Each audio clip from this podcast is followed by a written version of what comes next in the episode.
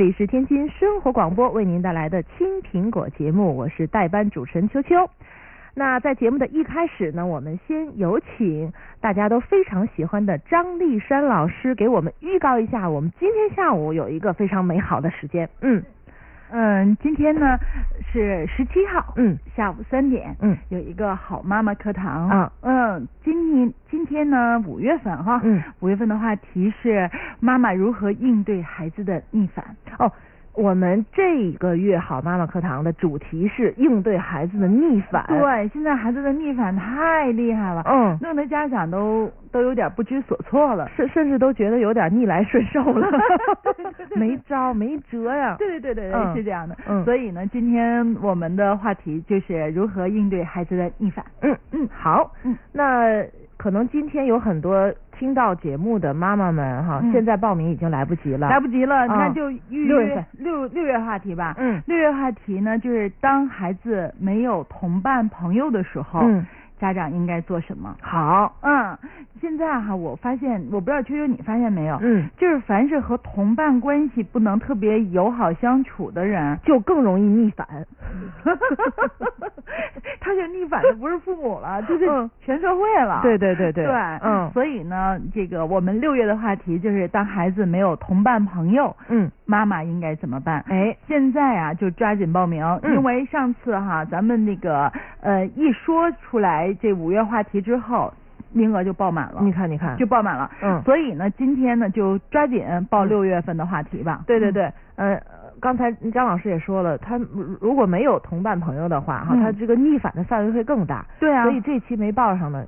周呃呃六月份啊，六月份六月份一定要报名成功。对我们来说一下报名方式啊。好嗯嗯，我们可以呃在微信订阅号上，这个叫 TJ，就是嗯。天津嗯。张丽珊的全拼，嗯。嗯，可以报名。嗯。呃，还可以呢，在 QQ 群，嗯，呃，幺三六四九零零三九，哎，幺三六四九零零三九，嗯，呃，这个 Q 名就叫丽山好妈妈课堂，丽山好妈妈课堂。我再重复一下我们的嗯 Q 群号码哈，幺三六四九零零三九，丽山好妈妈课堂是 Q 群的名字。对对对，没嗯错。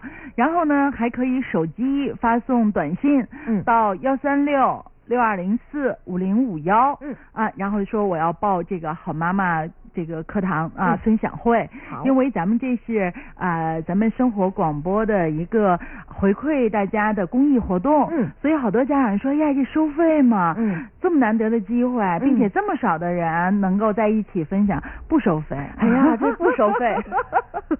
对，不收费。嗯啊嗯，所以呢，就是先到先得。嗯您报上名了，那您就 OK 享受一下我们的福利了。嗯 嗯，好，我再重复一下，这个手机号码是幺三六六二零四五零五幺，大家发短信来报名。对，哎都可以，嗯啊，都可以。六月的话题是孩子没有同伴朋友，妈妈应该怎么办？对嗯，哎呀，这个真不收费。对对，没错。好，那接下来我们进入今天的丽山热线。他是最适合中国人心灵成长方案的立山心理疗法创始人，他是国内著名心理专家、生涯导师。他一九九三年至今工作在心理咨询的第一线，在各大主流媒体开设心理学专栏。他是耀华中学的心理教师，他为青少年解读成长中的困惑，规划更美好的人生。他还能给教子迷茫中的父母最有力的心理支持。他就是我们的好朋友张立山老师。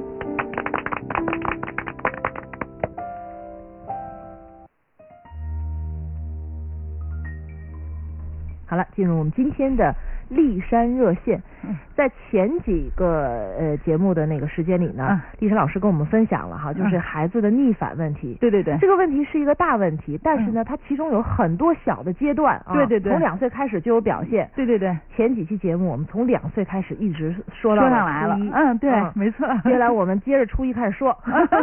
是 是是，嗯嗯，那个初二年级，嗯，是逆反的一个总爆发的年级。嗯这个年级呢，对于很多的孩子来讲，哈，他们其实是面临着学业上的压力，嗯因为学业加物理了啊，有的时候家长就意识不到，嗯这不就是学校的一个学科嘛，对吧？嗯啊，你数学、语文、英语已经学这么多年了，加一个物理，怎么就至于会出现特别大的情绪波动呢？哦事实上，这个物理这个学科哈、嗯对于孩子们来讲有特别多的暗示，因为我们成年人啊常说说女生不如男生。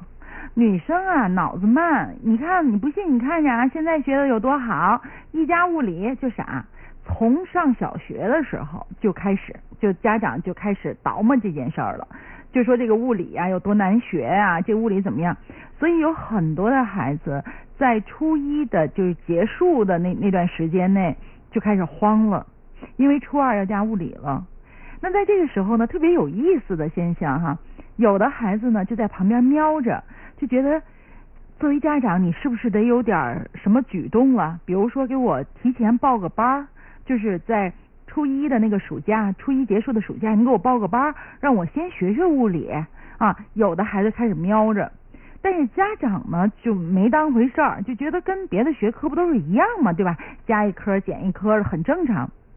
有的孩子就是慌慌张张的升到了初二，到了初二之后，因为他自己内心有暗示啊，他就带着对物理的宿命感。对对，没错，真的就是，嗯真的就是宿命感。嗯然后就开始慌张了。嗯这一慌张呢，就就把这个这个怨恨啊，嗯就就投射到家长那儿了。就是说，他怎么就不管我呢？人家别的家长为什么就想到要提前给孩子报个班儿报啊，要学呢？嗯就开始有这样子的情况。这是一种哈、就是在学科层面上嗯啊有这么一个有这么一个变化。嗯再有一个呢，就是生理方面。嗯生理方面，一般的情况哈，初二是男生生理上进入青春期的时候。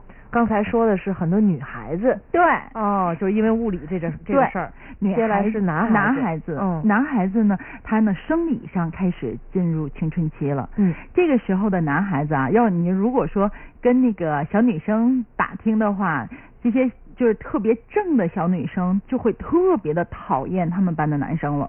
嗯为什么？呢？这些男生哈、就开始对男女之事特别的感兴趣。嗯所有的话，你看，包括有的时候我们上课啊，嗯咱们就无意中的一句话，那学生们家还就不行了，就那种坏笑啊，就他们就联想到了和嗯性相关的话题了。嗯就就是这样，跟女生呢这个逗啊，跟女生开玩笑也都是这些东西。嗯，那么在这种情况下，男生就开始被女生排斥了。嗯女生就觉得太讨厌了，太恶心了，说的那都是什么呀，乱七八糟的哈，嗯就开始反感他们。嗯那么这样的话呢，有一些男生他就开始成为老师心目中的问题孩子了。哦对啊，嗯讨厌啊，他他总是比如上课接接下茬，总是接这个带颜色的，嗯 啊，总是说那些特别让人哎呀，就是呃下白台的话，因为他那个小孩儿嘛，嗯就是这样，这样子的话呢。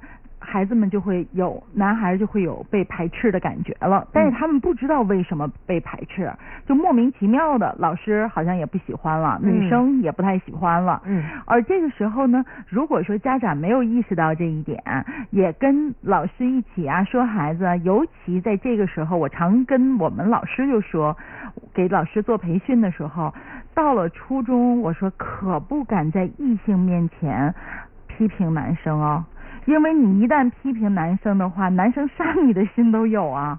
因为他们特别渴望来自异性的那种喜爱、崇拜，这是青春期的一个正常的心理反应。嗯，原来哈那些男生都觉得女生讨厌烦人，嗯那个那个事儿事儿的这么刺儿什么什么的。嗯到了初二，他们就不这么看女生了，嗯他们就特别希望自己成为男女生眼中的帅哥。嗯啊，然后他自己就会很高兴。嗯如果老师你在上课在在数落孩子哈，那那孩子就真的特别烦，他会影响了这个男孩子在女生心目中的形象。嗯是这样。那家长呢也要注意了，就是到了这个时候，给男生的要是那种鼓励，嗯尤其注意的是，就是个子比较小的男生。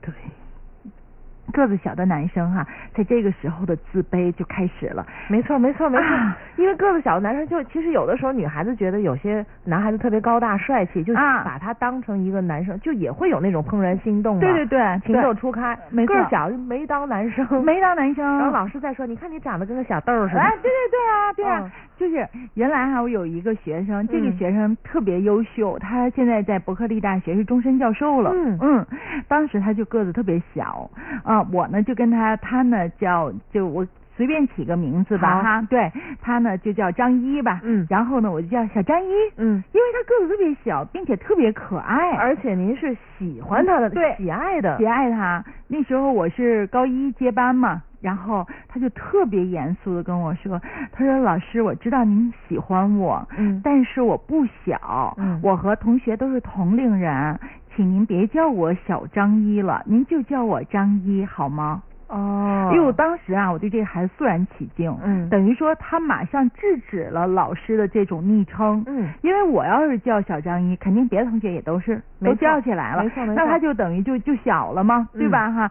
嗯然后我说，哎，我说你为什么要提醒我一句啊？嗯。他说从小学到初中，老师都跟我叫小张一。嗯这样的话，同学们也都这样叫。嗯他事实上呢，我的年龄不小，我就是个子小，嗯并且我特别渴望我成为一个顶天立地的男子汉。嗯哦，哎呦，我真的我觉得我说太好了，我说你哈这件事儿也提醒了我啊。嗯啊，我说我以后不仅不会叫你了，我也会对所有的男生，嗯尤其男生、女生，你跟他叫小没关系，他、嗯他爱听小清新呐、小美丽呀、对对对他都爱他爱听，男生就不行。嗯我说我以后跟男生我再也不这么说了。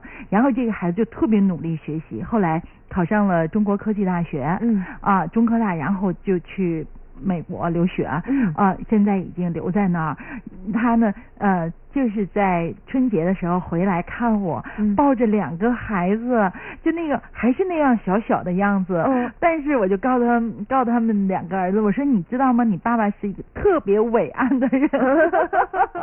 我说，因为他精神好强大呀，他的精神好强对，所以也就是说，在这个时候，从我们外在，我们成年人哈，嗯无论说是老师还是家长，一定把男孩子要上高里捧。嗯对，你是大小伙子了，啊，我们都信任你，你能够成大事儿啊！父母以后还指着你呢，还得盯着，让你得得给我们一个好的晚年呢，就诸如此类的，而不能再说啊，你小孩儿啊，你你什么都不懂啊，你什么什么，就千万别这样。你能干啥呀？那对呀、嗯就是就这个时候要要给孩子正能量，鼓励他，鼓励他。这个初二这年级哈，事实上是作为我们教育工作者也特别害怕的一个年级。是吗？，对，在我们教育工作者，在我们学校里就流传着这么一个话，叫“逢二必乱”。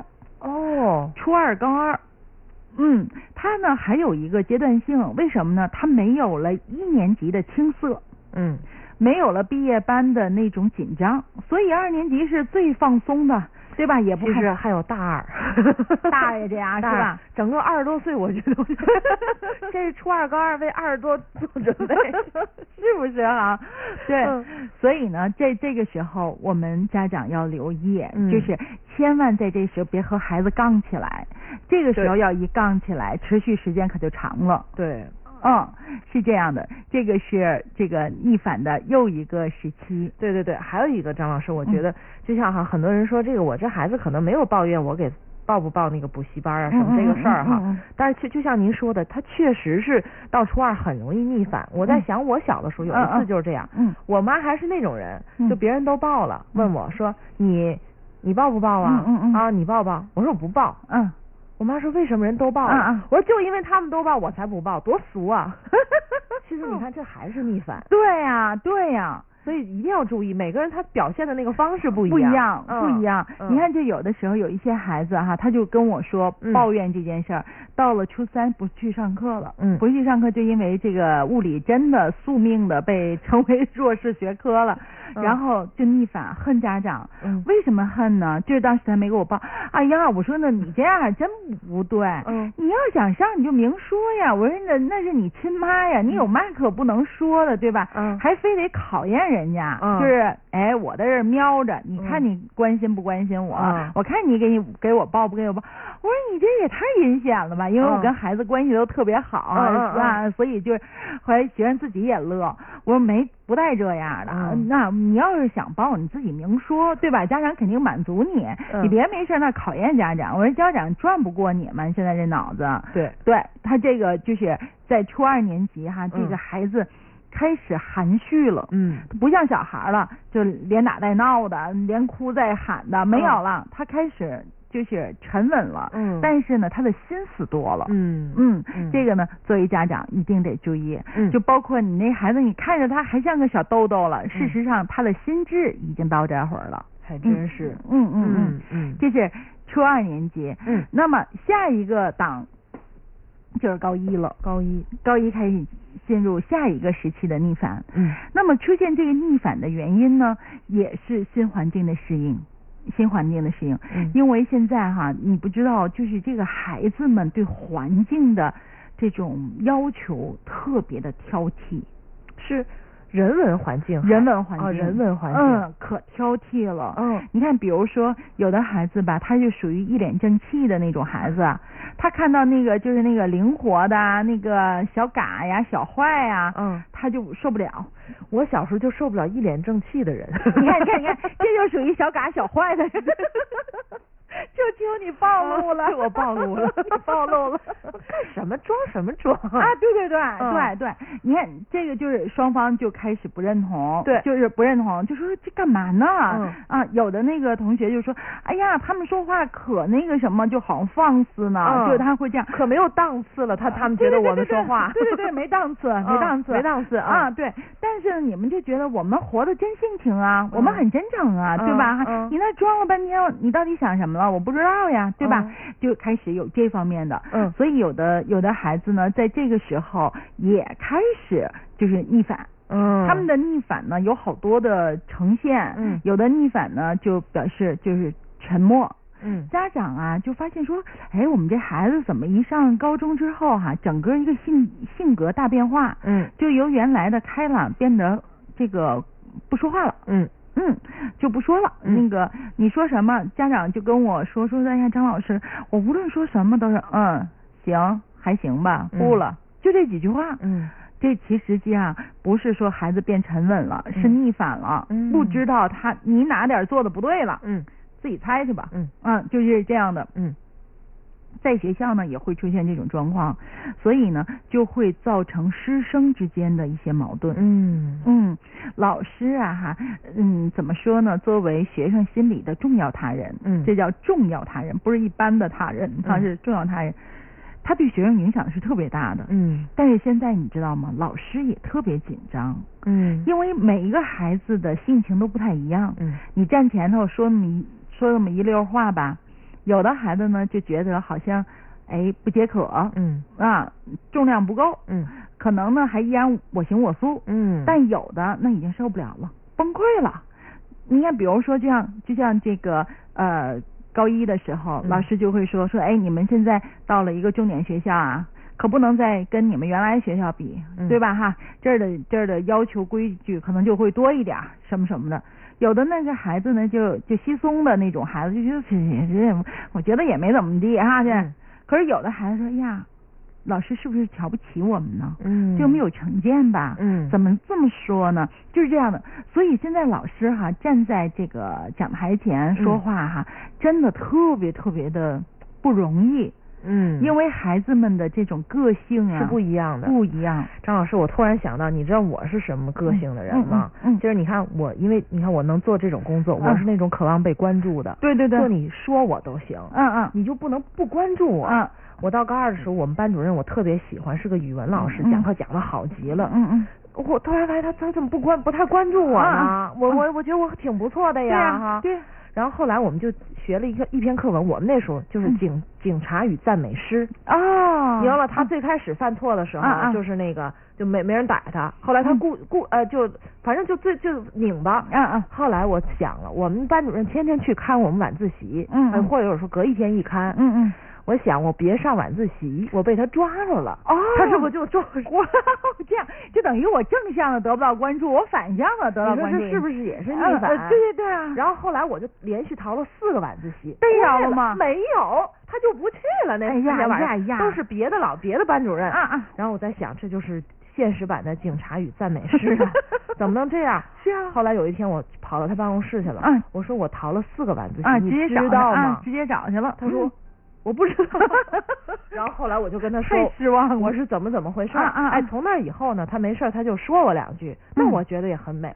哎呀，我是这么一样一种人。哎，我觉得你这样的人就特别可爱。嗯你自己了解自己的内心需求，嗯嗯同时敢于表达，对吧？对啊你对啊，你你自己的这种想法表达出来了，嗯嗯那只要你表达，就像我们那个小小张一一样，你只要一表达，老师肯定满足你。嗯，对吧？对对啊，对就是，嗯有的孩子是什么呢？就是憋着，嗯。我才不说呢，你嗯。自己看啊，你看不出来吗？嗯。哎呦，拜托，老师真看不出来。嗯。你想想这么多人哈，嗯。所以呃，这个高一的时候的学生的逆反就呈现出来呢多样化了，嗯，跟家长的逆反，跟老师的逆反，嗯。甚至于跟同学的逆反。对，就是跟同学也是，哎呀，就是横不顺竖不顺的，怎么着都不行，谁都瞧不起，谁都瞧不起，嗯。真的就是那那样的嗯。刺儿刺儿的哈。对，事实上呢，这样的孩子哈，好多这样的孩子到我这儿要一做咨询，很快就顺溜了，嗯。因为我一交流我就知道他他到底需要什么，嗯。啊，然后这这不就能够给予吗？嗯。就能给予。前一段时间呢，我我接待一个学生，一个一个高二的学生，这个高二的学生呢，上课的时候哈，这个眼睛疼，嗯疼到什么程度？睁不开眼，啊嗯，睁不开眼，疼死了。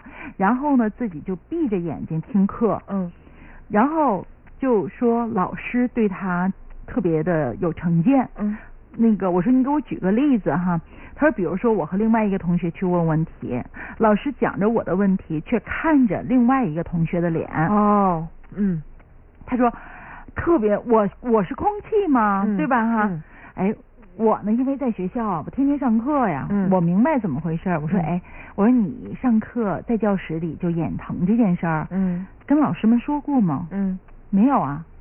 我说那就对了，你上课不听讲，老师会认为你在睡觉，嗯嗯对吗？对你上课时候睡觉，课下老师业余时间去问问题，嗯你说老师能待见你吗？就是对吧？嗯啊，然后就开始逆反嘛，就说我就不上课去了，我就嗯上外头那个教育机构我上去，嗯然后我就考试去，嗯就反正折腾啊。但是我还比你们在这儿上课上的要好，哎，我得就考得好看你你啊们怎么！对对对，这样瞧不起我是不是？啊，事实上呢，你、嗯你想哈，一下子咱说最实在的话，加大了家长的这个教育成本，加大了多少呀？对好好的课堂你不去，非得上外头再花钱再上去。后来我就说，我说孩子，我说啊，你你信我吗？他说嗯我信您。我说那你就这样，周一嗯跟所有的六个主课老师哈。嗯沟通一下，嗯告诉老师，我一在教室里我就眼疼，嗯疼的不行，嗯然后呢，您可能给您造成了不好的印象嗯哈、事实上，我就是闭着眼，我使劲的跟，我使劲的跟，肯定不如睁着眼那个记得全呢什么的，嗯嗯对吧嗯哈？那个您呢，就是体谅我哈，嗯就是啊，我说你呢跟老师沟通一下，嗯你猜怎么样，秋秋？嗯六个老师都表示极大的关心，说呀，孩子，你上眼科医院查了吗？嗯你怎么回事儿啊？是没事儿没事儿，你要是还疼的话，你接着闭着眼，嗯然后你要是那个不行的话，你回来复印我的讲义什么什么的你，都是这样的。嗯，结果后面更为神奇的事情发生了，他眼睛好了，他眼睛好了，不疼了，孩子压力太大了，是吧？是太大了。他呢，刚开始眼疼是什么呢？肯定是有生理反应。对这个孩子啊，他学习特别刻苦，嗯一般两凌晨两点。你想他多缺觉啊？对对对就是眼睛眼睛就疼疼，对是是对吧？嗯开始是眼睛疼，大人也是嗯对呀、开始就眼睛疼，开始眼睛疼呢，然后他可能就没觉得什么，嗯回到了学校就闭着眼了。这一闭着眼，可能老师就开始有情绪了。对对吧？对他们就坐在第一排，嗯你想你眼巴前儿在老师的眼跟前儿那儿睡觉，这不就是挑衅吗？对这 简直是明目张胆明目张胆、嗯对吧？然后他就感受到来自老师的负能量了。哦然后这眼睛就越来越疼，越疼来嗯这叫我们心理学叫躯体化了，嗯就完全躯体化了。嗯上了这么多的眼科医院呐、综合医院的眼科呀，也没有问题，解决不了。从教室一到楼道都没事儿，没事儿一进教室就开始疼，懂了就这样，好了，这个把这个事情一解决了，然后整个眼睛也不疼了。嗯然后家长就说说的，哎呀，张老师你都神了，我这没有什么神的。嗯因为什么？我一看到我就知道他和老师那儿有肯有有疙瘩了。嗯这个疙瘩是他无意中记的，嗯对吧？然后他又开始对老师逆反了。嗯然后这个负性情绪在师生之间来回流动，嗯越来越越来越强化，越来越强化，嗯解决了就没事儿了。没错啊，所以哈，就是在陪伴孩子成长的过程中啊，嗯如果发现了孩子有一些逆反，嗯你就马上得要知道原因在哪，嗯我们怎么改变。嗯嗯，而不能说，哎呀，这孩子逆反了，我没法管了，我那个什么了。要那样的话，等于你就错失了帮助孩子的机会。嗯嗯，所以我觉得大家应该每周都要听丽珊老师跟我们就说这些事儿。哎，我感觉就像找到了我那个曾经的那些，就那像就过电影似的，是吧？啊嗯，就是当你在学时我们生时代，对，我相信很多成人都觉得，当时我们学校要有个张老师这样的老师就好了。也欢迎大家参加我们每个月的立山好妈妈课堂。没错没错。嗯嗯，手机是幺三六六二零四五零五幺，短信报名。嗯哎，好，那我们今天也非常感谢张老师的做客，谢谢您。嗯嗯，谢谢秋秋。，好，那我们就下周再见。下周再见。嗯。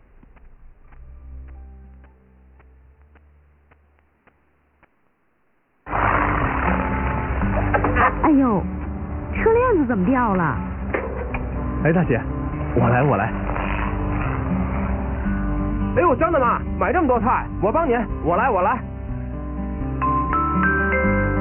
旅客朋友们，请将您的行李放在行李架上。哎，哎，小姑娘。